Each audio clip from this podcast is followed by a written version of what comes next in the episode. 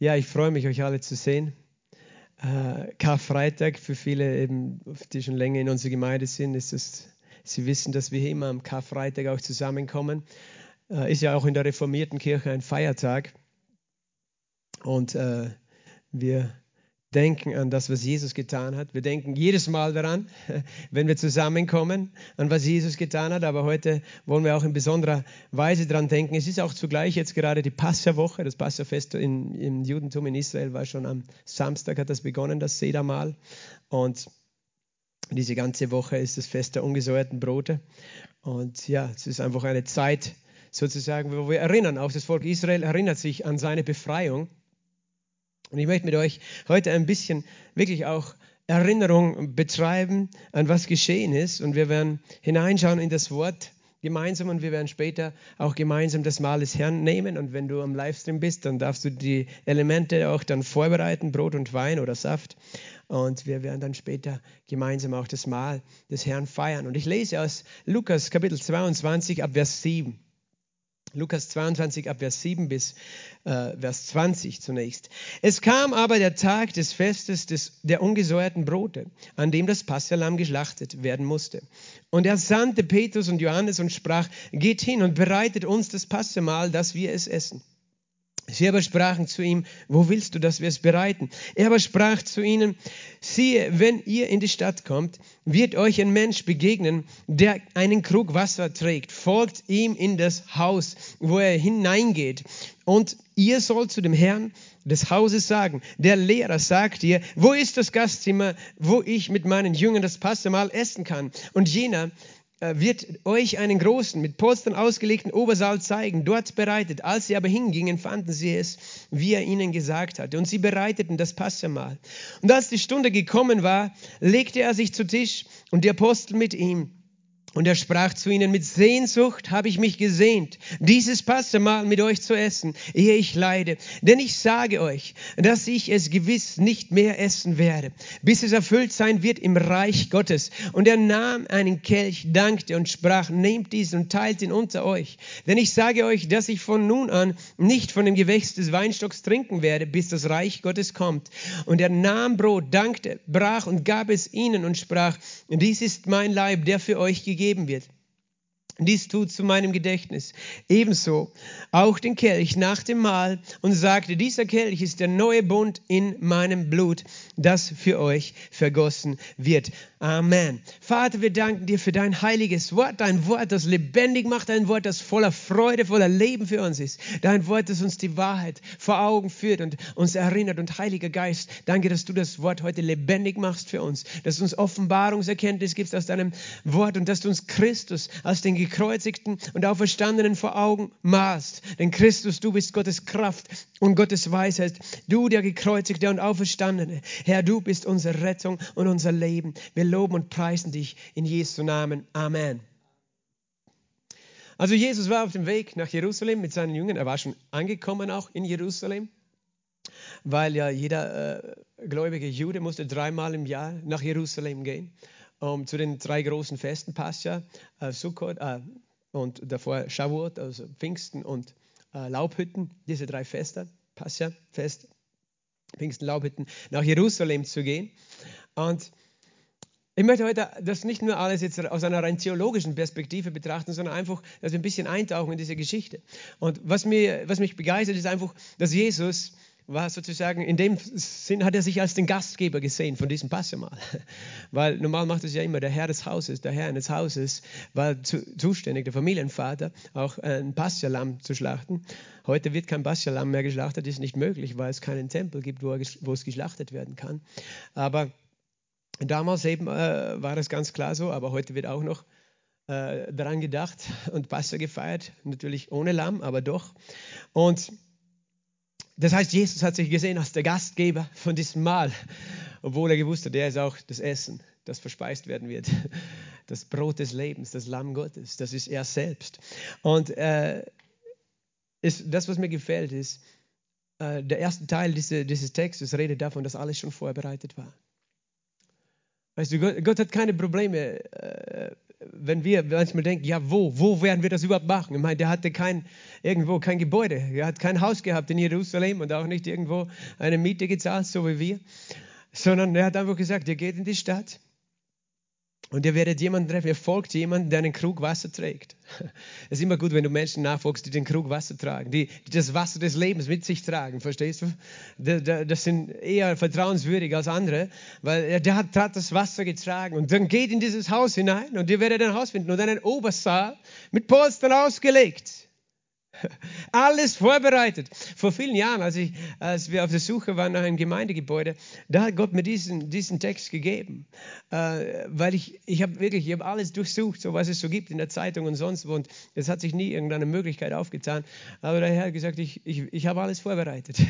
Ich habe einen, einen Saal, wo ich mein Pastor mal esse. Weißt du, es gibt heute manche Leute, die sagen, weißt du, wir brauchen gar kein Gemeindegebäude, wir brauchen keinen Saal, wir brauchen nur Haus, Haus Hauskirche. Und ich sage, nein. Wir brauchen beides. Und Jesus hat auch dafür gesorgt, dass seine Gemeinde ein Haus hatte. Weißt du, dieser selbe Obersaal, der hatte, war später der Ort, wo sie mit dem Heiligen Geist getauft wurden. 120 Leute. Es war keine so kleine Hütte, wie manche denken, so ein kleiner Hauskreis, sondern 120 Leute. Auf jeden Fall, Gott hat damals schon zu mir gesprochen, okay, wird alles vorbereitet sein. Und tatsächlich, ihr habt jetzt, ihr seht, mit Polstern ausgelegt. Wir haben nicht den Obersaal, den Untersaal, aber und, und, weißt du, ich denke, es ist auch ein Bild, äh, der Obersaal, das war oben, weißt du.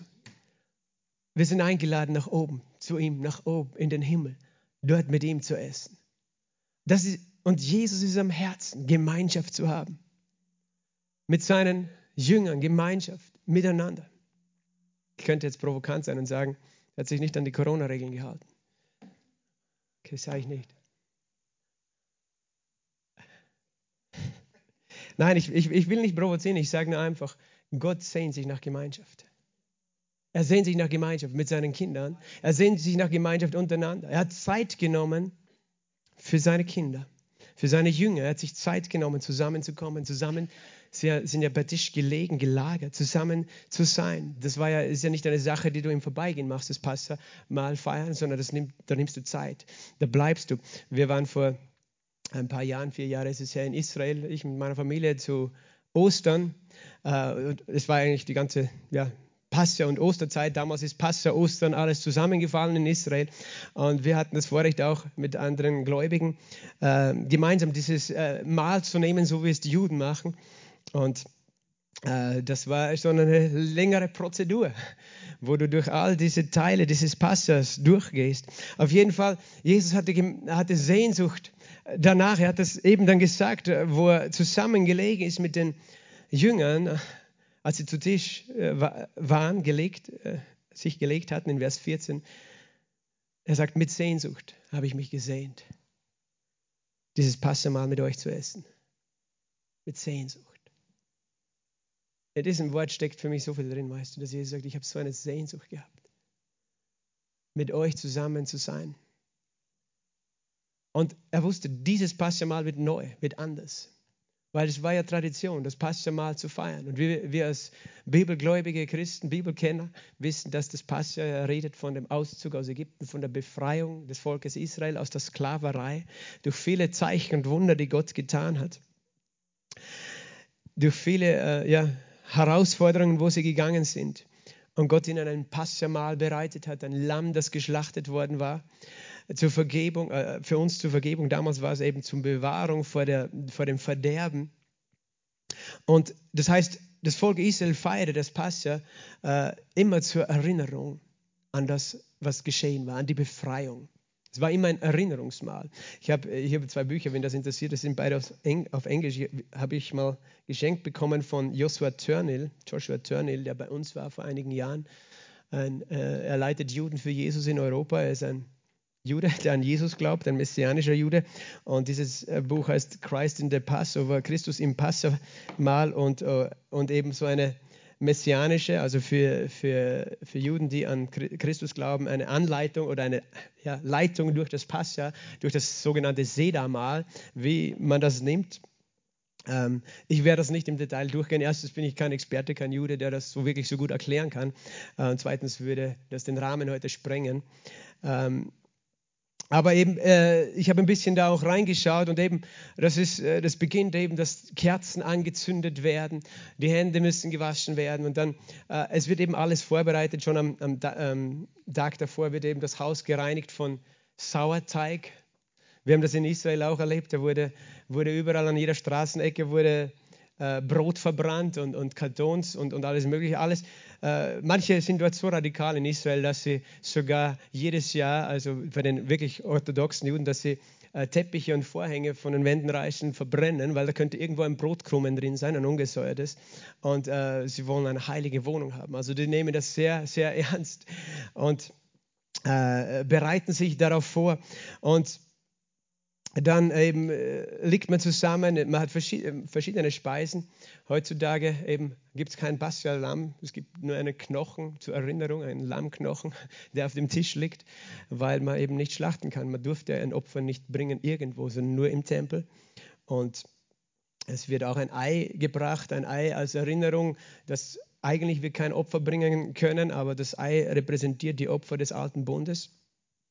Und dann werden bittere Kräuter eben äh, auch gegessen und eingetaucht in, in, Salzwasser. Und dann kommt auch immer die Frage von einem Kind, äh, vier, äh, also vier Fragen werden gestellt, aber speziell diese Frage, warum ist diese Nacht anders von allen anderen Nächten?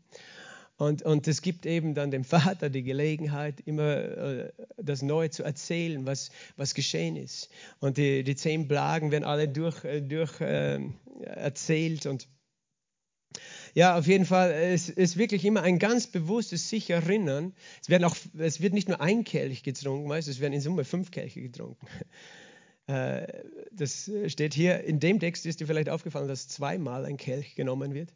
Aber es beginnt mit dem Kelch der Heiligung, den man trinkt am Anfang des Mahles. Dann trinkt man den Kelch der Plagen, äh, des Gerichtes. Und dann kommt der Kelch der Erlösung. Das ist äh, der, von dem Jesus hier zuerst spricht. Äh, und dann der Kelch äh, des Lobpreises. Und dazwischen gibt es noch den Kelch des Elia, weil man weiß, Elia kommt.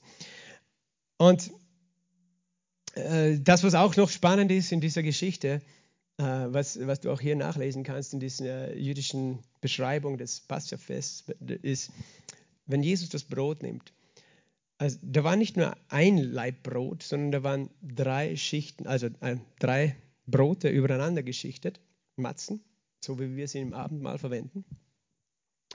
Vielleicht kann mir jemand ein Stück ganzes Matze bringen. Ich möchte das gerne auch hier vorne kurz dann herzeigen. Auf jeden Fall, diese drei wurden äh, übereinander geschichtet. Und ziemlich am Beginn dieses Sedermahles nimmt man das mittlere Brot raus, äh, bricht es in zwei Teile.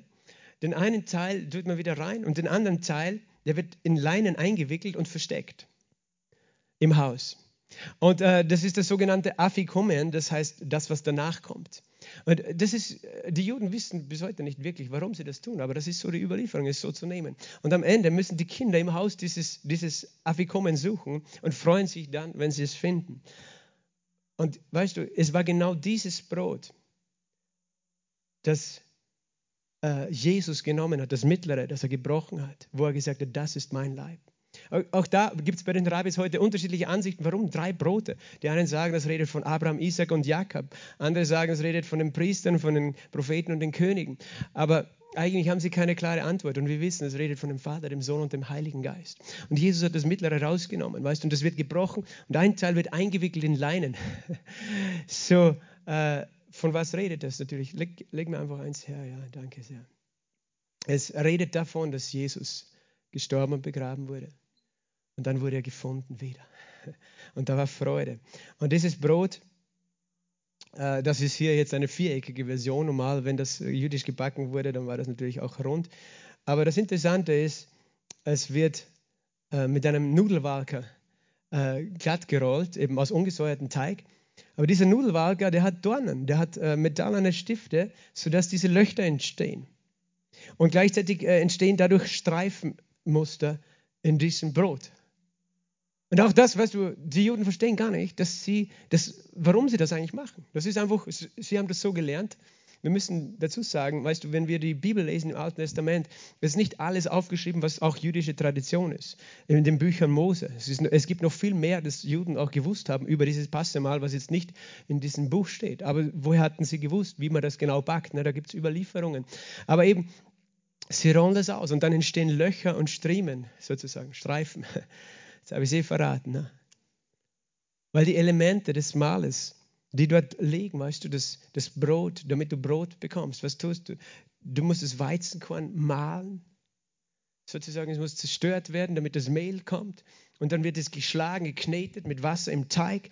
Es wird äh, geknetet und dann wird es eben gerollt, gewagt äh, mit, mit diesen äh, sozusagen Stiften, sodass Löcher entstehen und Streifen. Und dann kommt es noch ins Feuer und dann wird es gebrochen, weißt du, und dann sagt, sagt Jesus, das ist mein Leib. Und der, der ganze Prozess, den dieses Brot durchgehen muss, redet von seinem Leiden. Sein Leiden, das notwendig war, damit wir Speise haben.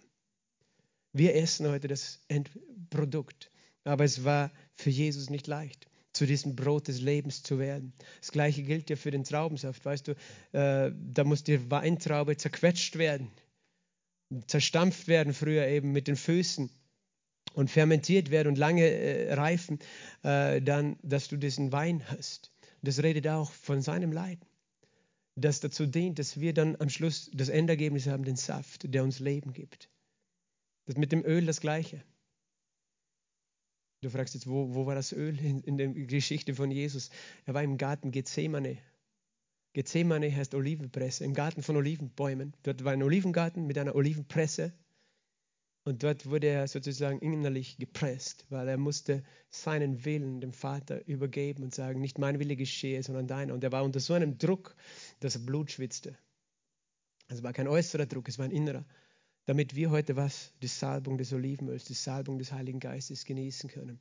Also all diese, diese Elemente, die da eben ins Spiel kommen, reden von seinem Leiden. Und äh, eben, wie gesagt, ich gehe jetzt nicht auf dieses Sedermal im Detail ein.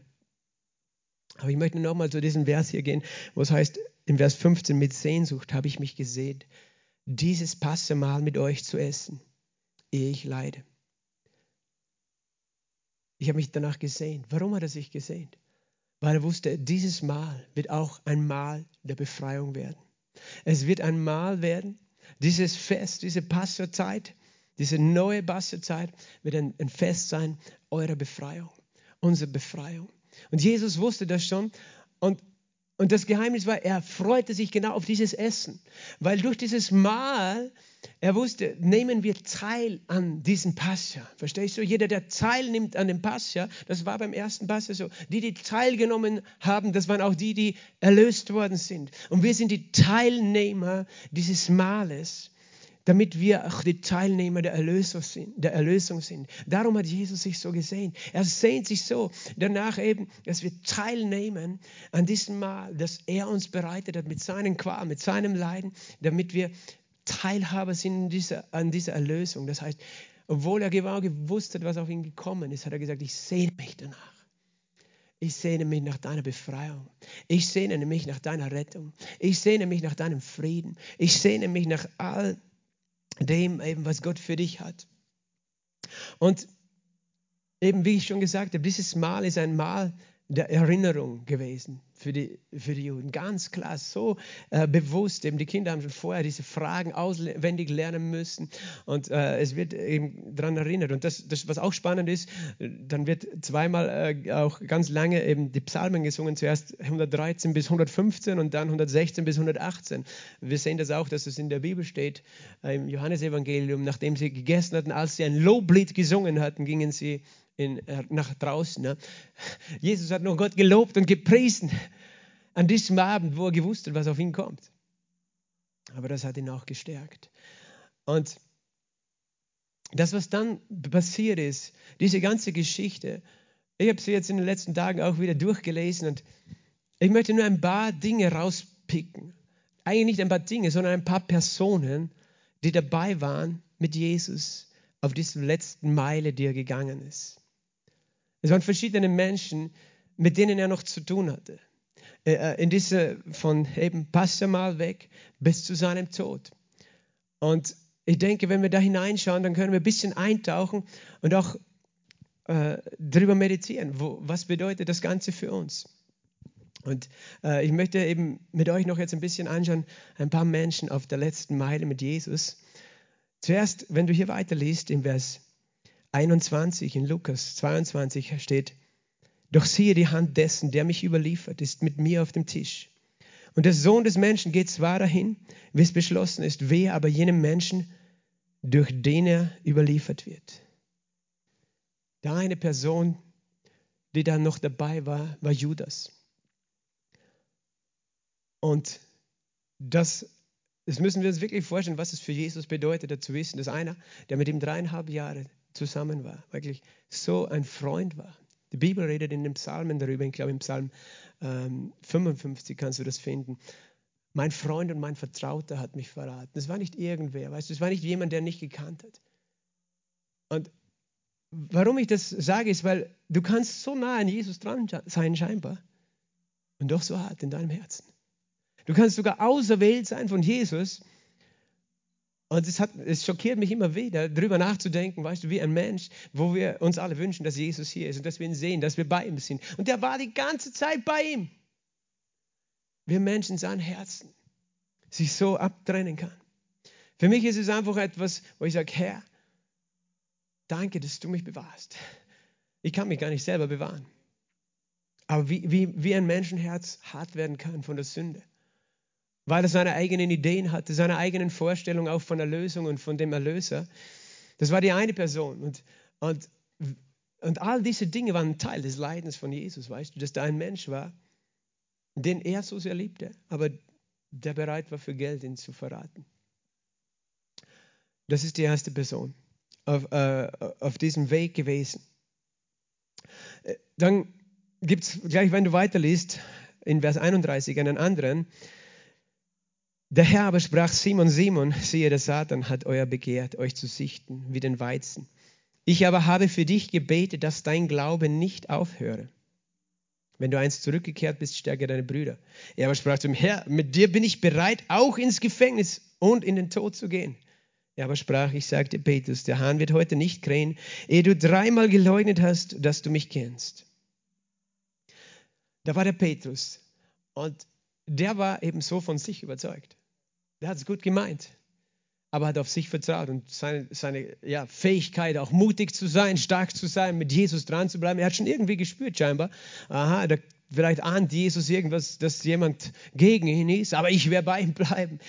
Und weißt du, mit all seiner eigenen Überzeugung, mit seinem eigenen Wollen, wissen wir doch, dass er gescheitert ist. Es ist auch, was mich fasziniert, ist, Jesus selber hat ja einmal gesagt, Wer mich verleugnet, der wird auch der Sohn des Menschen verleugnen. Und doch hat er dem Petrus Gnade gegeben, oder? Also er war so geduldig mit diesem Petrus. Dieser Petrus war auch der, wenn du weiterliest, auch in Lukas 22, äh, in Vers 50, einer von ihnen schlug den Knecht des hohen Priesters und hieb ihm das rechte Ohr ab. Und wir wissen aus dem Johannesevangelium, dass es der Petrus war. Oder ich weiß nicht, es steht in jedem Evangelium ein Teil von dieser Geschichte auf jeden Fall. Ähm, und eigentlich war Petrus jetzt richtig im Problem. Weißt du, da war eine ganze Schar, heißt es, eine Kohorte, 600 Soldaten. Und noch die, die Tempeldiener, die Soldaten des, der, der Hohepriester. Da war eine Riesentruppe Soldaten. Und was tat, äh, was tat Petrus? Er schlägt dem einen das Ohr ab. Ich meine, glaubst du, dass er Chance gehabt hätte gegen die anderen 600? Weißt du, und Jesus hat das letzte Wunder getan, das er getan hat hier. Es heißt in Vers 51, Jesus antwortete und sprach, lass es soweit. Und er rührte sein Ohr an und heilte ihn. Der hat ihm rausgeholfen, oder? Aus der Patsche. Der hat ihn noch einmal rausgeholt aus wirklich großen Problemen, weil es war dann kein Problem mit Petrus. Das muss, das muss so einen Eindruck hinterlassen haben auf die anderen Soldaten und den Hauptmann oder wer auch immer dass sie den Petrus in Ruhe gelassen haben. Aber dann eben Petrus äh, schleicht sich da sozusagen mit in den Hof des Hohepriesters und dreimal verleugnet er Jesus. Vers 61, und der Herr wandte sich um, blickte Petrus, also Vers 60 zuerst, Petrus sprach, Mensch, ich weiß nicht, was du sagst. Sogleich, während er noch redete, krähte ein Hahn.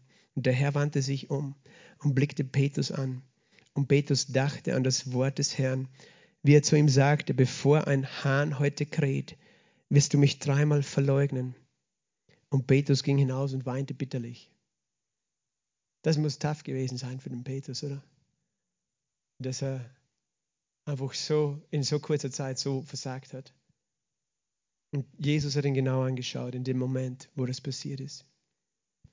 Aber wir wissen, dass Jesus auch ihn so geliebt hat. Das fasziniert mich so an dieser ganzen Geschichte. Weißt du, diese ganze Geschichte ist eine Geschichte voll mit der Liebe von Jesus, wo er gewusst hat, der Petrus, den er so liebte, dem er so vertraute, der hat ihn auch im Stich gelassen. Nur Petrus hatte ein anderes Herz als Judas. Und wir wissen, dass Jesus ihn wiederhergestellt hat später. Dann war ein anderer Mensch in dieser Geschichte, das war Pilatus. Im Lukas 23, Vers 13 folgende. Als der aber Pilatus die Hohenpriester und die Obersten das Volk zusammengerufen hatte, sprach er zu ihnen, ich hab, ihr habt diesen Menschen zu mir gebracht, als mache er das Volk abwendig. Und siehe, ich habe ihn vor euch verhört und habe an diesem Menschen keine Schuld gefunden, worin ihr ihn anklagt.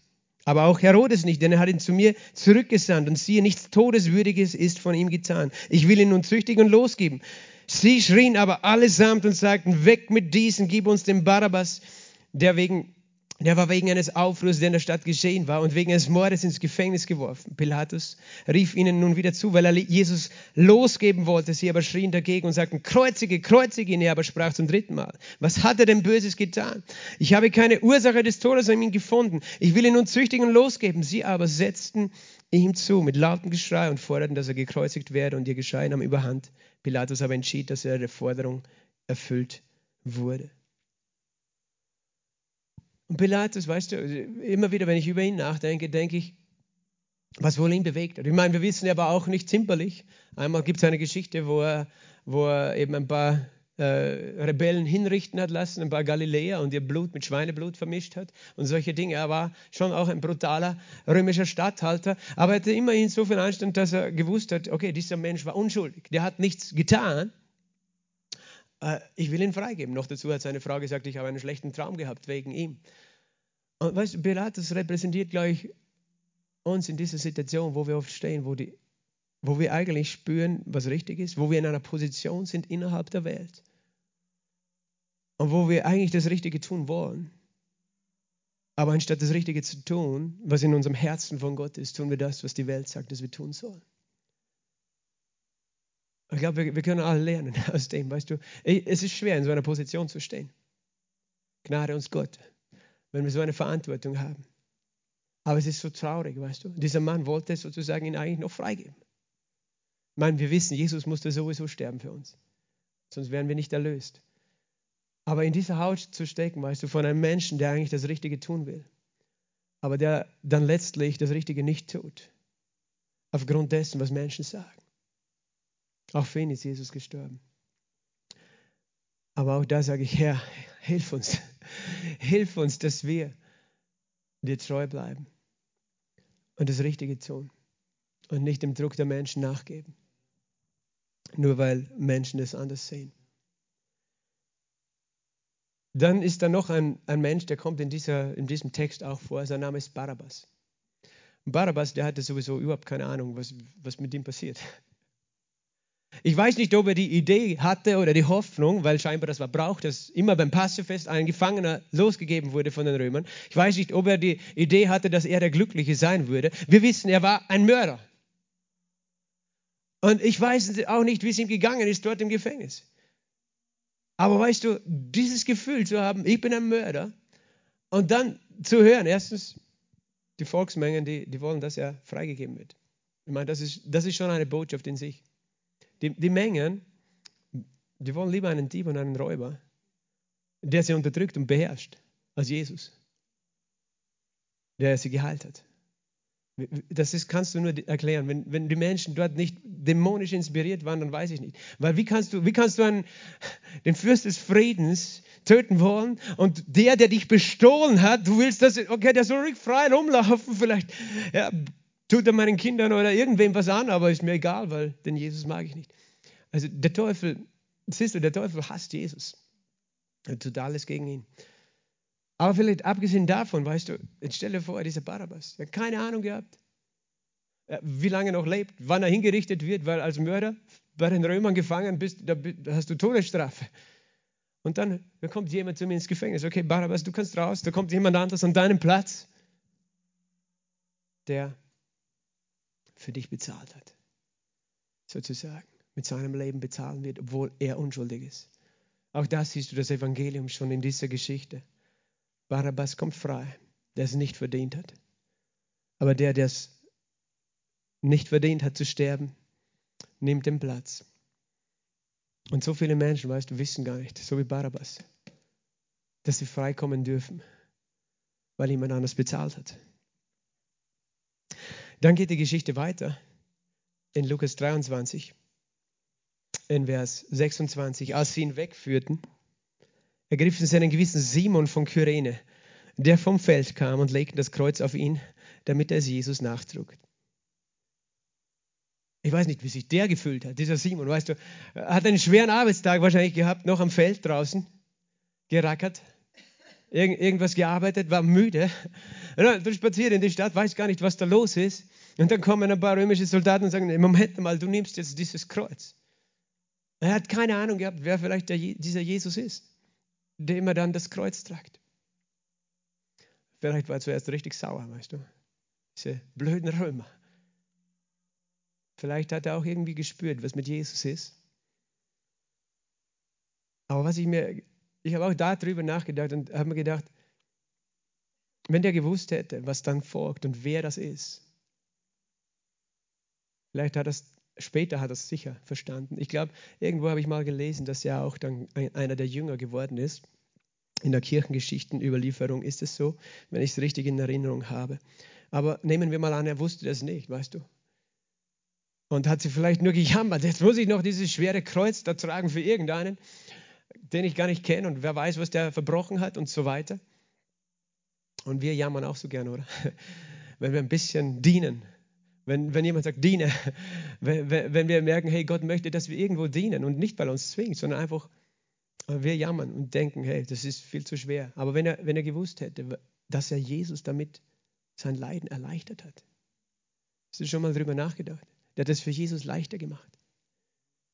Der hat es leichter gemacht für ihn. Was für ein Vorrecht hat der gehabt, dass er es für Jesus leichter gemacht hat. Und ich sagte, was, was für ein Vorrecht ist es, wenn wir Gott dienen.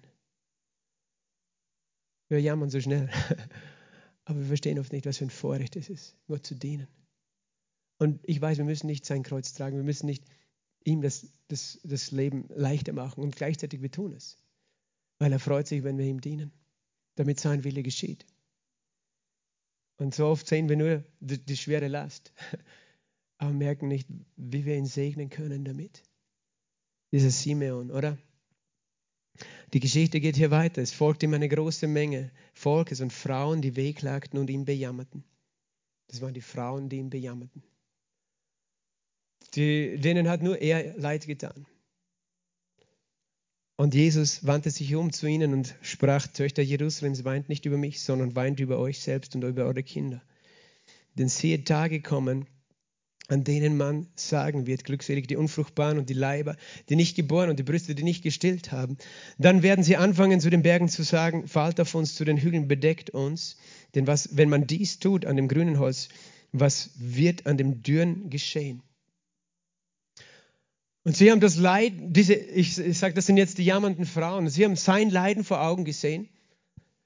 Und es ist, es ist ja schön, dass sie bewegt waren davon. Vielleicht war es auch für sie so, oh, Jesus war so wunderschön und wunderbar und unser Superstar, jetzt muss er so leiden. Aber Jesus ist tiefer gegangen. Er hat gesagt, weißt du, ich möchte, dass du ein Bewusstsein darüber hast, dass Menschen leiden und verloren gehen, wenn wir nicht beten. Und ich glaube, das, das ist gemeint mit weint um euch und eure Kinder. Weißt du, betet für Menschen, die verloren gehen. Und das ist eine Anspielung natürlich gewesen hier auf den Tempel, der zerstört wurde 70 nach Christus, aber es ist mehr als das, was wir in diesem Text sehen können, äh, was Jesus gewusst hat, dass kommen würde. Und, und, und eben, wenn, wenn je, wir sehen eben das Leiden von Jesus, aber Jesus möchte, dass wir nicht vergessen Menschen, die ohne ihn verloren gehen Und das, glaube ich, ist die Botschaft mit diesen äh, Frauen, weißt du. Das sagt, weint um euch. Das heißt nicht, dass wir, dass wir uns selbst bemitleiden. Ich glaube, dass er sagt, hey, vergiss nicht, dass es andere Menschen geben, die leiden werden, wenn sie nicht die Rettung des Evangeliums empfangen und bete für sie. Bete für sie, hör nicht auf zu beten für diese Menschen. Dann geht die Geschichte weiter in Vers 34. Jesus aber äh, hängt schon am Kreuz. Die Soldaten hatten ihn äh, gekreuzigt. Jesus sprach, Vater, vergib ihnen, denn sie wissen nicht, was sie tun. Sie aber verteilten seine Kleider und warfen das Los darüber. Und ich sage, das sind die Soldaten. Da sehe ich zwei Dinge. Das eine ist, für sie war Jesus einfach eine Möglichkeit, nochmal Profit zu machen. Sie haben mit seinen Kleidern ähm, einfach gelost. Und weißt du, das soll nicht sein, dass Jesus für uns jemand ist, einfach hauptsächlich ist zu meinem Profit. Dass er zu meinem Profit ist. Aber nicht nur das, sie ihm Schmerzen zugefügt. Und Jesus hat gesagt, Vater, vergib ihnen, denn sie wissen nicht, was sie tun. Wenn man über das Kreuz nachdenkt, wenn man über das Kreuz meditiert, dann irgendwann kommst du auf den Punkt, wo du verstehst, eben seine, seine Leiden waren eigentlich für dich bestimmt. Aber nicht nur das. Er, er hat deswegen leiden müssen, weil wir Blödsinn gemacht haben. Und eines Tages, wenn wir dann so klar, wie kann ich heute noch Dinge tun wollen? Oder wie kann, wie kann es mir egal sein, wenn ich Dinge tue, für die er Schmerzen bekommen hat? Den Soldaten war es egal, dass sie ihm Schmerzen zugefügt haben und dass sie ihn bestohlen haben. Und weißt du, uns ist es manchmal egal, dass wir Dinge tun, die ihm wehtun. Und ich sage nicht nur, dass sie ihm wehtun im Sinne von, es tut seinem Herzen weh, wenn wir jetzt für jemand anderes böse sind, sondern es sind Dinge. Jedes böse Wort, das ich gesagt habe, war eine Sekunde Schmerz in seinem Körper, verstehst du? Ich weiß, das, das, das wollen wir oft nicht hören. Gell? Wir, wollen, wir wollen nicht, dass uns das Kreuz irgendwie zu nahe kommt. Aber wenn du darüber nachdenkst, wenn ich ein böses Wort spreche, Jesus hält es mir nicht mehr vor, weil er sagt, Vater, vergib ihnen, sie wissen nicht, was sie tun. Wir wissen so oft nicht, was wir tun. Aber wenn ich heute ein böses Wort sage, muss ich dran denken, für dieses böse Wort hat er vor 2000 Jahren Jesus einen Schmerz mehr. Verstehst du? Eine Sekunde mehr Schmerz. Wie, wie kann ich gleichgültig sein über Dinge, weißt du, wenn, wenn, wenn, wenn ich ihn sehe und er hängt da und hat Schmerzen, wie kann ich dann heute sagen, okay, ich mache weiter irgendeinen Blödsinn und jeder Blödsinn, den ich mache, wirkt sich unmittelbar auf seinen Schmerz auf, aus. Und äh, weißt du, dieses, das ist nicht für mich jetzt Verdammnis oder Selbstanklage, verstehe mich da nicht falsch. Es, es, es heißt nur für mich, das ist was Heiliges, dass er mich erlöst hat. Und ich möchte, ich möchte es wirklich ehren. Und ich bete, Herr, hilf mir wirklich so bewusst zu sein, dass ich nicht gleichgültig bin mit Sünde. Egal welche, weißt du. Nämlich nicht, weil Gott sagt, wenn, wenn du sündigst, dann werde ich dich bestrafen oder, oder bin ich böse oder beleidigt auf dich oder irgendwas, sondern einfach, weil, weil ich verstanden habe, dass diese Sünde der Grund war, was, warum er solche Schmerzen gehabt hat. Und dass ich das nicht so, okay, das waren die Sünden von den anderen, wegen denen er gelitten hat, sondern meine eigenen Fehler, jeder einzelne Fehler sozusagen eine Sekunde Schmerz. Dann denke ich, wie kann ich noch heute? Weißt du, und das sind nicht nur Dinge, die ich sage oder du, sondern auch Haltungen in meinem Herzen. Wie kann ich das heute noch, äh, weißt du, wie kann ich gleichgültig sein? Pff, ich bin halt so und ich bin halt aufbrausend, ich bin halt so oder so oder so. Oder mir ist egal, was der oder der oder der. Wenn ich verstehe, dass da ein unmittelbarer Zusammenhang zwischen meinem Leben und seinen Schmerzen war und ist. Und es gibt mir eine heilige Ehrfurcht. Dass ich, weißt du, ich weiß, dass ich aus meiner eigenen Kraft nie sündlos leben kann. Das weiß ich. Das, äh, das äh, glaube ich auch nicht, dass ich in mir selber kann. Aber weißt du, wenn ich Jesus liebe, dann es ist nicht nur, weil ich ihn liebe, werde ich in Zukunft seine Gebote halten, sondern weil ich ihn liebe, verstehe ich auch, dass es mir nie egal sein kann, wie ich, äh, wie ich ein Leben lebe auf dieser Erde, sondern ich werde ein Bewusstsein entwickeln, dass meine Erlösung ist heilig für, für den Vater, weil sie alles gekostet hat. Und weil diese Schmerzen wir uns nicht vorstellen können, die Jesus durchgemacht hat. Und das macht mich einfach demütig und ich, ich bete, Heiliger Geist, erinnere mich daran. Also die Soldaten haben es nicht gewusst. Und wir haben es auch oft nicht gewusst, aber Jesus hat schon gebetet. Vater, vergib ihnen. Denn sie wissen nicht, was sie tun. Wenn du weitergehst in dem Text, wir wissen, dass eben links und rechts von ihm zwei Verbrecher hingerichtet wurden, im Vers 39. Einer der gehängten Übeltäter aber lästerte ihn, bist du nicht der Christus? Rette dich selbst und uns. Der andere aber antwortete und wies ihn zurecht und sprach, auch du fürchtest Gott nicht, da du in demselben Gericht bist. Und wir zwar mit Recht, denn wir empfangen, was unsere Taten wert sind. Dieser aber hat nichts Ungeziemendes getan. Und er sprach, Jesus, denke an mich, wenn du in dein Reich kommst. Und er sprach zu ihm, wahrlich, wahrlich, ich sage dir, wahrlich, ich sage dir, heute wirst du mit mir im Paradies sein.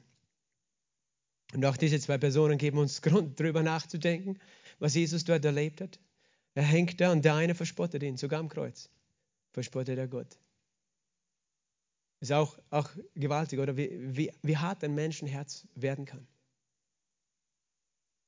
Dass es, dass es selbst in Sekunden vor dem Tod keine Furcht vor dem Tod im Sinn von Respekt hat. Ich sage immer so, wir, wir haben manchmal echt kein Verständnis dafür, wie, wie, wie böse Sünde ist und wie zerstörerisch sie für die Herzen der Menschen ist dass er einen Menschen so blind machen kann wie einen Judas oder diesen Mann. Auf der anderen Seite, das möchte ich viel mehr herausstreichen in dieser Geschichte, wie, wie gut ist Gott, dass er bis in die letzte Sekunde unseres Lebens hinein uns die Möglichkeit gibt, ihn zu erkennen, ihn anzunehmen. Rettung in der letzten Sekunde, weißt du. Und, und, und, und das ist einfach so ein wunderbares Bild, weißt du, für einen Menschen, der nichts, nichts, nichts tun konnte für seine Erlösung, nicht eines. Der konnte, weißt du, was er gesagt hat? Wir sind zu Recht in diesem Gericht, weil wir empfangen, was wir getan haben. Kannst du dir vorstellen, was er getan hat? Er muss ein Mörder gewesen sein. Wenn er sagt, auf das, das, ich habe den Tod verdient, weil ich habe andere umgebracht. Er war sicher ein Mörder. Das heißt, wirklich, viel was Schlimmeres kann man ja nicht tun im Leben, als andere Menschen zu töten. Aber selbst für diesen hat Jesus Hoffnung gehabt. Wenn es für so einen Menschen Hoffnung gibt, weißt du, in der letzten Sekunde, der nichts tun kann, um das irgendwie wieder gut zu machen. Es gibt mir so eine Hoffnung. Es gibt so viele Dinge, weißt du, in deinem Leben, die du nie wieder gut machen kannst. Wiedergutmachung ist etwas Gutes, weißt du, wenn wir umkehren. Es gibt, es gibt Dinge, die kannst du wieder gut machen. Wenn du wen bestohlen hast, zum Beispiel, dann gehst du zurück und gibst ihm das zurück. Das, ist, das gehört sich dazu, wenn man sich bekehrt eigentlich. Manchmal ist es nicht möglich. Aber wenn du mit jemandem gestritten hast und du bekehrst dich, dann, dann machst du das wieder gut. Dann, dann tust du von deiner Seite das, was notwendig ist zur Versöhnung. Aber es gibt Sachen, die kannst du nicht mehr wieder gut machen. Und schon gar nicht er, weil er war ans Kreuz gefesselt, so wie Jesus. Und doch Jesus verlangt nicht Wiedergutmachung, damit wir ihm äh, in, in den Himmel kommen, sozusagen, damit wir ewiges Leben haben. Er verlangt es nicht einmal. Sondern er sagt, du wirst heute mit mir im Paradies sein. Jesus rettet auch in der letzten Sekunde. Und dann geht es weiter in Vers 44. Und es war schon um die sechste Stunde. Und es kam eine Finsternis über das ganze Land bis zur neunten Stunde, da sich die Sonne verfinsterte. Der Vorhang des Tempels aber riss mitten in zwei. Und Jesus rief mit lauter Stimme und sprach, Vater, in deine Hände übergebe ich meinen Geist. Und als er dies gesagt hatte, verschied er. Als aber der Hauptmann sah, was geschah, verherrlichte er Gott und sagte, wirklich, dieser Mensch war gerecht. Hier haben wir noch eine, einen ja, Akteur sozusagen in dieser Geschichte, der Hauptmann. Der Hauptmann, der zugeschaut hat. Ich weiß nicht, wie viele Menschen der schon sterben gesehen hat. Der war sicher auch ein hartgesottener Bursche. Und wir wissen, dass hier auch etwas Übernatürliches passiert war. Es war eine Sonnenfinsternis, wie auch immer sie zustande gekommen ist, für drei Stunden. Und der Tempel, der Vorhang ist zerrissen. Da gibt es ja auch Spekulationen. Manche sagen, deswegen muss der Ort Golgatha woanders gewesen sein, als, als heute gedacht wird, weil jemand musste gesehen haben bis in den Tempel hinein. Ich weiß nicht, ob das stimmt, aber das ist natürlich eine interessante Theorie. Auf jeden Fall, der Hauptmann hatte schon so viele Menschen sterben gesehen. Aber er hatte nie, nie jemanden sterben sehen wie Jesus. Und dieser Mensch, der eigentlich so hartgesotten und so analytisch war, weißt du, der Tod Jesu war der Grund, dass er geglaubt hat. Er wusste noch nicht einmal, dass er auferstehen würde. Ich bin sicher, dass wir ihn im Himmel treffen werden, diesen Hauptmann, weil er erkannt hat, wer Jesus ist. Da ist so eine Kraft in dem Tod Jesu wie viel mehr seine Auferstehung, so dass Menschen, die noch so fern sein von Gott, wenn sie nur das sehen können, was Jesus getan hat, wenn sie diesen Tod betrachten. Wir haben gestern haben wir Outreach gemacht, auch in der, in der, in der Stadt.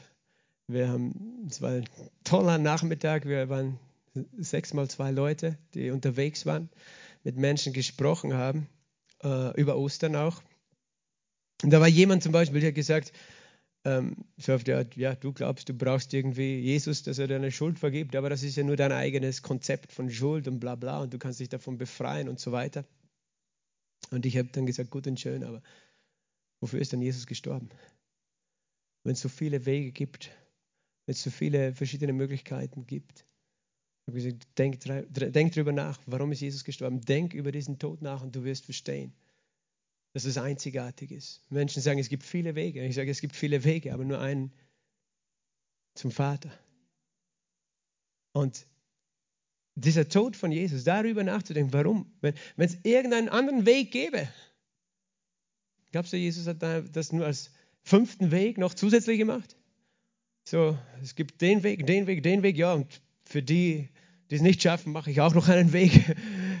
Glaubst du, das war so, wenn es irgend, ich sage das immer, wenn es irgendeinen Weg gäbe für den Menschen, die, Jesus hätte das nicht gemacht. Er hätte gesagt, dann sollen die den Weg gehen, dann sollen sie sich anstrengen bis in den Himmel hinauf. Aber es gibt keinen anderen. Dieser Hauptmann hat Jesus erkannt in seinem Tod und Menschen werden ihn erkennen.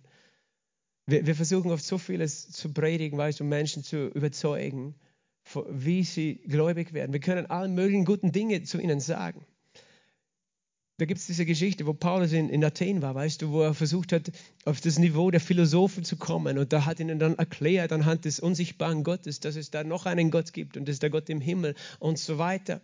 Und diese klugen Leute, weißt du, wir wissen in Athen, da sind eine Handvoll Menschen gläubig geworden und es ist keine Gemeinde entstanden. Die Bibel redet zumindest nicht davon. Und nachdem er noch in Athen war, kam er nach Korinth. Und dann sagt er, äh, in Korinth sagt er, als ich zu euch kam, nahm ich mir vor, nichts anderes zu wissen als nur Christus und ihn als gekreuzigt. Damit euer Glaube nicht in, in menschlicher Weisheit gegründet ist, sondern in der Erweisung des Geistes und der Kraft. Denn Christus ist Gottes Kraft und Gottes Weise ist Christus, der Gekreuzigte. Und er, weißt du, ich denke, er war innerlich richtig frustriert, weil er hat sich gedacht, so in, in Athen, denen zeige ich, weißt du, wie, wie, ich kenne mich auch aus mit griechischer Philosophie und dem und den und ich hole sie auf ihren Level ab und so weiter. Und wir tun das auch so. Wir versuchen Menschen irgendwie mit allen möglichen Tricks irgendwie äh, zu erreichen. Aber dann war er frustriert, weil es hat sich fast keiner bekehrt. Aber dann kommt er nach Korinth und sagt, ich nehme mir vor nichts anderes als Christus und den will ich euch als gekreuzigt vor Augen malen. Weißt du, er wollte ihn richtig bildhaft vor ihnen präsentieren. Nichts anderes als Christus, den Gekreuzigten. Und wenn wir Menschen sehen wollen, die umkehren, weißt du, dann geht es nicht, indem wir irgendwelche guten Ideen und Konzepte und Philosophie und die zehn Schritte wie irgendwie Menschen zu überzeugen oder dass sie sich wohlfühlen in der Gemeinde oder irgendetwas. Vergiss es. Es ist das Kreuz allein, weißt du, Christus der Gekreuzigte, den vor Augen zu malen. Und wenn Menschen anfangen zu verstehen, das hat etwas mit mir zu tun, was dort geschehen ist, da ist die Kraft, weißt du. Dieser Hauptmann beweist es. Der hat nur den Gekreuzigten gesehen, sonst nichts. Aber etwas ist in seinem Herzen geschehen. Und ich, weißt, ich, ich mag gar nicht diskutieren, auch mit Menschen mit verschiedensten Philosophien und irgendwas. Rede einfach über Christus, den Gekreuzigten. Jesus ist gestorben mit Qualen dort am Kreuz für mich. Und darüber habe ich nachgedacht und irgendwann geht es in mein Herz, wenn ich nur das sehe. Verstehst du? Ich weiß, wir haben in Österreich viele Kruzifixe, wo Jesus noch draufhängt. Und ich weiß, es ist nicht richtig, diese anzubeten. Aber es ist etwas, was uns vor Augen führt, dieses Leiden. Und ich weiß, das Leiden ist nur die halbe Botschaft. Aber ohne diese Hälfte wirst du die zweite Hälfte nicht erfassen. Ohne diese Hälfte wirst du die zweite nicht erfassen. für uns, weißt du, wir gehen weiter. Wir bleiben nicht am Kreuz stehen, sondern wir, wir wissen, Jesus ist auferstanden. Wir leben mit ihm. Wir regieren mit ihm. Aber wenn wir selber nicht das Kreuz verstanden haben, wie sollen wir die Auferstehung feiern können? Halleluja. Wir feiern die Auferstehung von Jesus. Und deswegen, es braucht dieses, diese, die Kirche braucht es. Mir ist es so wichtig, dass, dass, weißt du, das Kreuz nicht nur an der Wand in der Mitte ist, unserer Gemeinde, sondern in unserer Botschaft in der Mitte ist. Menschen haben mich gefragt, warum feiert ihr jede Woche Abendmahl? Damit das Kreuz in der Mitte ist. Damit wir jedes Mal das Kreuz vor Augen haben. Weil das ist das Einzige, was Menschen rettet. Das sind nicht unsere Ideen und unsere Philosophien. Und auch nicht, wenn Menschen geheilt werden. Jesus hat so viele geheilt, deswegen waren sie nicht gerettet. Und ich liebe es, wenn Menschen geheilt werden. Aber es ist Christus, der Gekreuzigte. Ich möchte zum Schluss noch zwei Personengruppen zum Abschluss euch zeigen, die beim Kreuz waren. In Johannes Evangelium Kapitel 19, ah, ja 19 ist es. Johannes 19, bin ich im falschen Buch. Und hier heißt in Vers 25, es standen bei dem Kreuz Jesu seine Mutter und die Schwestern seiner Mutter Maria des Kleopas und Maria Magdalena. In, Im Lukas steht, die Frauen standen weit ab von ferne. Das waren die Frauen, die Jesus liebten. Und er liebte sie auch. Und sie standen auch in der Ferne, weißt du warum? Weil Jesus nackt war. Und das war sehr beschämend, auch für die Frauen beschämend. Es war ein Grund, vielleicht auch, weil sie es nicht ertragen konnten, ihn so nahe leiden zu sehen, aber auch, weil sie ihn nicht beschämen wollten mit ihrer nahen Anwesenheit. Auch diese, weißt du, da, da, dieser, dieser Teil vom Leiden von Jesus, nackt da zu hängen. Ich meine, niemand von uns möchte nackt irgendwo hängen, oder? So gewusst, dass die, äh, in, in, als die Türkei den Völkermord in Armenien begangen hat vor 100 Jahren, ganz viele Menschen gekreuzigt waren. Da sind ganz viele, gibt Bilder von Reihen, Scharen von Kreuzen, wo nackte Männer und Frauen gehangen sind, hingerichtet von den Türken. Wird bis heute verleugnet. Und der Herr liebt auch das türkische Volk, aber verstehe mich nicht falsch, das ist einfach teuflisch gewesen, was dort passiert ist. Ähm, der Teufel hat wirklich keine Grenzen, Menschen Leid zuzufügen. Auf jeden Fall, das waren diese Frauen, die Jesus liebten. Und ich denke, obwohl sie weit abstanden, waren sie sehr kostbar für Jesus, dass sie da waren. Wenn wir dabei sind, weißt du, wenn wir nicht davonlaufen wie andere. Es waren nicht nur Frauen, es waren auch andere von seinen Jüngern, steht im Lukas. Und dann heißt es in Vers 26, als nun Jesus die Mutter sah und den Jünger, den er liebte, dabei stehen, spricht er zu seiner Mutter, Frau, siehe deinen Sohn. Dann spricht er zu dem Jünger, siehe deine Mutter. Und von jener Stunde an nahm der Jünger sie zu sich. Da war einer der Jünger, der ganz nahe dran war am Kreuz. Es, er redet von sich selber als der Jünger, den Jesus liebte. Und wenn du das Johannesevangelium bis zum Ende gelesen hast, wirst du wissen, wer es ist, nämlich Johannes selbst. Und das begeistert mich an dieser ganzen Geschichte von Jesus. Ich glaube, er war die größte Freude für Jesus, weil er war am nächsten dran. Er ist nicht davon gelaufen.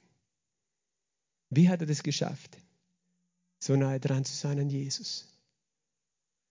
Weißt du, während die einen ihre eigenen Pläne hatten, die anderen den Menschen gefallen wollten, die anderen gleichgültig waren, während Petrus von sich selbst überzeugt war, hat Johannes nur eins vor Augen gehabt, seine Liebe. Er war nicht beschäftigt mit, was muss ich tun, um ihm zu dienen, um ihm die Stange zu halten oder irgendwas. Er sagt von sich, ich bin der Jünger, den Jesus liebte. Schon beim Abendmahl ist er gelegen. Der Jünger, den Jesus liebte, weißt du, wo er gelegen ist? An der Brust von Jesus. Lies es nach im Johannes. Es war der, der nicht beschäftigt war mit sich selbst. Der nicht gedacht hat, was muss ich tun, was kann ich tun, was sind meine Ziele, meine Pläne, sondern er war nur fixiert auf Jesus. Und er hat, er hat nur darüber nachgedacht, wie, wie sehr liebt mich dieser Jesus. Und ohne dass er sich anstrengen musste, während andere davongelaufen sind, war dabei bis zum Schluss. Und ich glaube, wir können von Johannes lernen. Weil da werden wir durch die schlimmsten Dinge durchgehen. Und wir werden gar nicht drüber nachdenken. Weil wir nicht über alles rundherum nachdenken, sondern weil wir an Jesus, auf Jesus orientiert sind. Weil wir an seine Liebe denken. Weißt du, und sie wird dich bis zu dem Punkt bringen. Wo er war, er war ganz nah dran. Und er war der, der, glaube ich, Jesus die meiste Kraft und Freude gegeben hat. Das ist jetzt meine Interpretation in seinem Leiden. Nicht der, der gesagt hat, ach Jesus, ich muss auch so leiden wie du oder das oder das oder ich muss mich schlecht fühlen oder irgendwas, sondern der, der versteht, dass das alles aus Liebe geschieht und geschehen ist, macht Jesus die größte Freude. Wir machen ihm keine Freude, wenn wir uns jetzt anfangen, selbst zu geißeln. Oh, ich bin so ein Sünder und wegen mir, oh, ich bin so schlecht, wegen mir hast du gelitten. Wir machen ihm keine große Freude, wenn wir sagen, ah, ich schaffe das und ich gehe mit dir bis in den Tod. Weißt du, wann wir ihm wirklich Freude machen? Wenn wir verstehen, dass er uns so sehr liebt. Halleluja. Das macht ihm die größte Freude. Wenn wir verstehen, dass dieses ganze Kreuz, dieser ganze Weg, sein, seine Botschaft dafür ist, dass wir seine Liebe empfangen. Seine Liebe ist das, was uns befreit hat. Von unserer Schuld und von unserer Sünde. Halleluja. Wow. Er liebt uns so. Das ist das Einzige, was wirklich bis zum Schluss hält. Dein Leben. Und das dein Fokus ist. Nur ihm im Visier hast. Und nicht nur ihm im Visier hast im Sinn von, oh, ich fühle mich schlecht. Und ich habe schon gesagt, es ist gut, wenn wir eine heilige Furcht vor unserer eigenen Sünde haben. Weil wir wissen, Sünde, ich hasse Sünde, weißt du. In den Psalmen steht, ich hab, du hast Gerechtigkeit geliebt, Gottlosigkeit gehasst. Wir müssen an den Punkt kommen, wo wir das hassen in unserem Leben. Aber nicht, weil wir irgendwo unter Druck stehen, sondern weil wir Jesus so lieben. Aber wir sind nicht fokussiert auf, was wir besser machen, sondern wir sind auf ihn fokussiert, auf seine Liebe. Der Jünger, den Jesus liebte. Fünfmal steht das im Johannesevangelium. Und das hat ihm die Kraft gegeben. Er war der Einzige, der nicht eines Märtyrertodes gestorben ist. Obwohl auch, obwohl auch versucht worden ist, ihn umzubringen. Das haben sie nicht geschafft. Er hat lange, lange gelebt, aber sein Fokus war woanders. Und ich glaube, Jesus möchte uns wirklich so an diesen Punkt immer wiederholen, dass wir nicht drüber nachdenken, was wir alles schuldig sind oder tun müssen als Christen. Obwohl das alles richtig ist, auch, weißt du, die Fürbitte der Frauen, all diese Dinge machen ihm Freude. Aber das, was ihm die größte Freude macht, ist, wenn wir verstehen, wie sehr er uns liebt. Wenn wir sehen können, dass er das gemacht hat, weil er uns so liebt. Halleluja. Halleluja. Danke, Jesus. Danke, Jesus. Danke, Heiliger Geist. Danke für deine Liebe, Herr. Danke, Heiliger Geist, dass du uns Christus als gekreuzigt vor Augen malst. Nicht um uns anzuklagen, sondern uns deine Liebe vor Augen zu malen.